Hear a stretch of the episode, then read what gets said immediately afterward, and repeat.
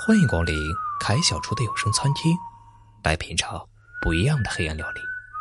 本节目由喜马拉雅独家播出。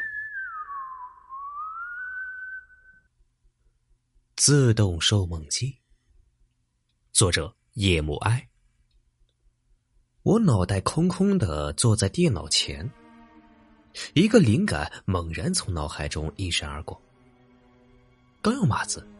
门外突然传来一阵不耐烦的敲门声，一种不祥的预感迅速蔓延开来。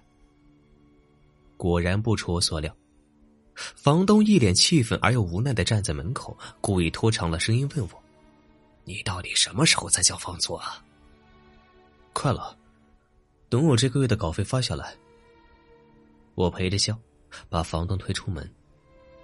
但是当我重新坐在电脑前的时候，来之不易的灵感又没了。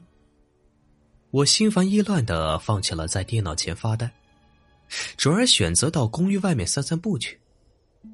我想着心事，慢悠悠的顺着破旧的楼道往下走。路过拐角的瞬间，突然感觉眼前一亮，我猛地抬起头。竟发现一个不知何时被摆放在公寓门口的自动售货机。恰巧，我感觉有一些口渴，掏出一张纸币塞了进去。才发现售货机上连个按钮都没有。我刚想退出纸币，突然注意到售货机上有一行黑色的小字：“欢迎使用自动售货机，投入纸币后。”请你许下你的愿望。这么骗人，也太低端了。退钱。我虽然心里这么想，但却没有选择拿回纸币，默默说了一句：“能不交房租多好。”便自嘲的打道回府了。我呢是一名写手，靠灵感和夜晚生活。当晚，我睡得正香，突然被一阵急促的敲门声惊醒了。谁呀？我不满的打开门，顿时愣住了。邻居一脸慌张的站在门口。不好了，楼下着火了！我们赶到楼下的时候啊，发现很多人都在围观。恰巧几个人从严重烧毁的房间里抬出一具焦黑的尸体。我的心里突然有一种异样的感觉。喂，老兄，出事的是哪家呀？我问旁边的人。你不知道吗？是老刘啊，楼上还有一套房子，也是他的。我心里暗暗一惊，原来是房东啊！原来是房东，不知怎么的，我突然想起昨晚那个奇怪的售梦机了。随即往公寓门口瞥了一眼，可那里啊空荡荡的。也许是巧合吧，我安慰自己。但房东的死确实让我在短时间之内摆脱了房租的困扰。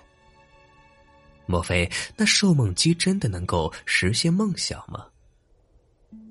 晚上我已经没有心情写作了。十二点刚过，我便和昨晚一样，悄悄的溜出了公寓。顺着楼梯往下走，果然在路边拐角的时候，又看到了那个神秘的售梦机。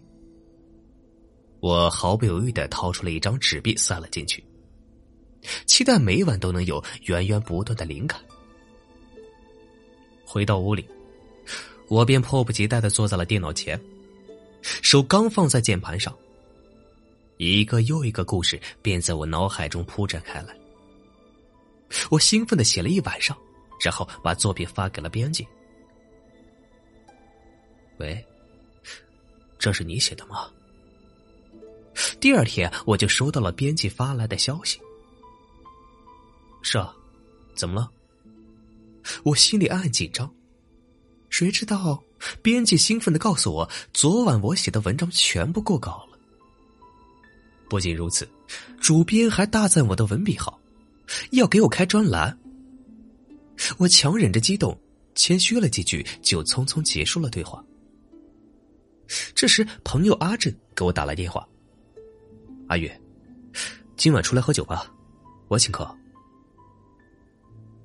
和我一样，阿振也是一个写手，不过他比我混的还要惨。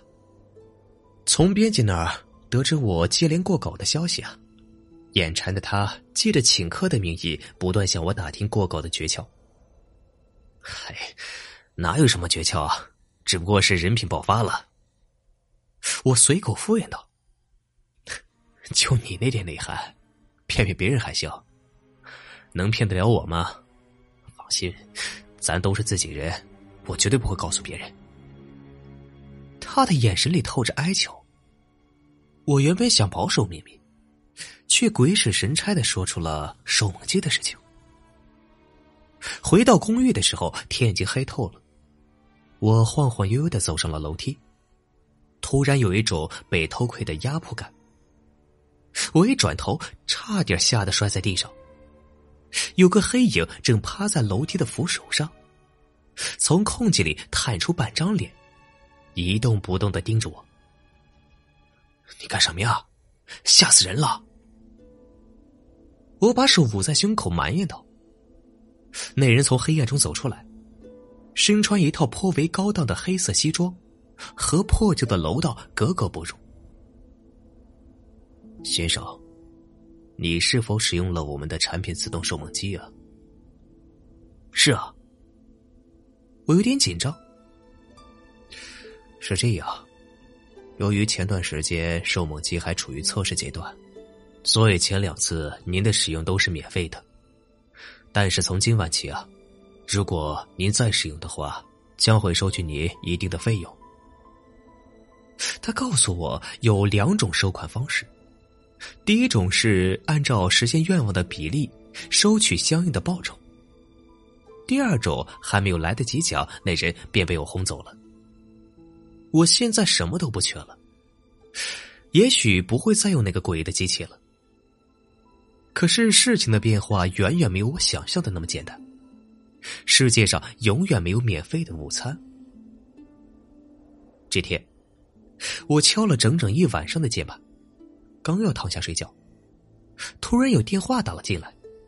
我扫了一眼屏幕，原来是阿振。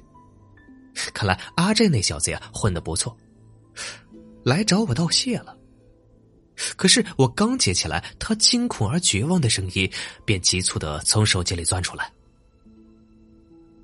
阿远，你说的那东西是什么玩意儿啊？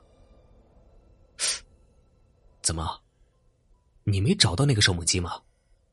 找是找着了，可是，算了，等下你来我家找我吧。”半个小时后，我如约来到了阿振家，他家的门虚掩着。我小心翼翼的敲了敲门，他沙哑的声音从黑暗中钻了出来：“进来吧。”刚一进来，一股血腥味隐约展开。“哎，你在哪里啊？”有团影子缩在角落的沙发里，无力的挥挥手，示意我打开灯。当昏暗的灯光从头顶投射来的一刹那，我吓得差点逃出他家。他的身体上满是凹陷，皮肤干巴巴的，仿佛肌肉都被凭空抽去，只有一层皮贴在骨骼上。更恐怖的是，他的两只眼睛隐藏在深陷的眼窝里，远远看去仿佛是一具活着的骷髅。你，你是谁呀？我就是阿振呐。原来啊。阿振按我说的，在零点之后下楼闲逛，果然找到了一台凭空出现的诡异售梦机。他许下的愿望同样被实现了。更奇怪的是啊，他的身体迅速衰弱，没几天变成了现在这副模样。机器有鬼！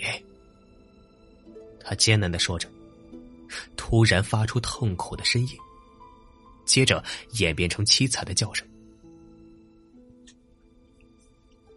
我终于受不了了，夺门而出，拼命逃离这个恐怖的地方。回到家里啊，已经是过了零点了。收梦机在公寓楼下孤零零的闪着光。我稍稍犹豫了一下，坚定了决心。我掏出一张纸币放进了收梦机，低声说：“杀死阿珍。”可是话音还没有落下，我突然感觉脑后一阵的剧痛，身子软软的跌在地上。一个枯瘦的身影出现在我身前，我惊讶的发现，那竟是刚刚生不如死的阿珍。你果然想杀死我，阿珍得意的说。诡异的微笑在他骷髅般的脸上荡漾开来。不，你别误会啊，我只是想帮你解除痛苦。哼，别装了，其实我根本就不是因为受梦机变成这样的。谁会相信你的鬼话？一个破机器，难道还能帮我实现梦想吗？那，那你，你怎么会？其实我已经病入膏肓，马上就要死了。我很嫉妒你的成就，同时我也很害怕你，因为我曾经抄袭了你的灵感，否则你肯定早就混得比我好了。我原本只是想试探一下你，没想到你真的想杀我呀！既然如此，我不如先下手为强喽。没，我早就忘了那事了。我眼看着他从地上捡起来一块砖头，心里一阵恐惧。阿珍已经不理会我了，他拿起砖头步步逼近。就在这时，他突然痛苦的捂住胸口，身体开始扭曲，伴随着一阵骨骼碎裂的声响，他的四肢以恐怖的角度扭曲着，直到整个身子团成了一个球体。见他再也没动，我长长的松了口气。先生，您好。一个冰冷、略带嘲讽的声音从背后传来。我转过身，是那个穿西装的人。有事吗，先生？感谢您又一次使用了自动收梦机。现在您需要支付相应的费用。请问您选择哪一种方法支付呢？啊，我需要支付多少？他顶多还有一年的寿命，所以按照您剥夺他生存天数的十分之一收费，我们需要拿走您三十六天的阳寿啊！才三十六天啊！我刚松了一口气，就听那个男人说：“共计十四年的寿命。”什什么？怎么会这么多？因为他企图用您的专属收梦机杀死你，他已经死了，所以这笔账也要算在您的身上。您还有大约七十年的寿命，按照刚才的计算方法，双倍赔付，所以共计十四年，简直是无稽之谈！我愤愤不平的转身就走。那您是拒绝用第一种方法来支付了吗？那男人诡异的笑着。看来，你要选择第二种付费方法了。他话音刚落，我便感觉到自己身体迅速膨胀，两眼一黑，便什么也不知道了。当我醒来后，才发现，我变成了一个笨重的收梦机。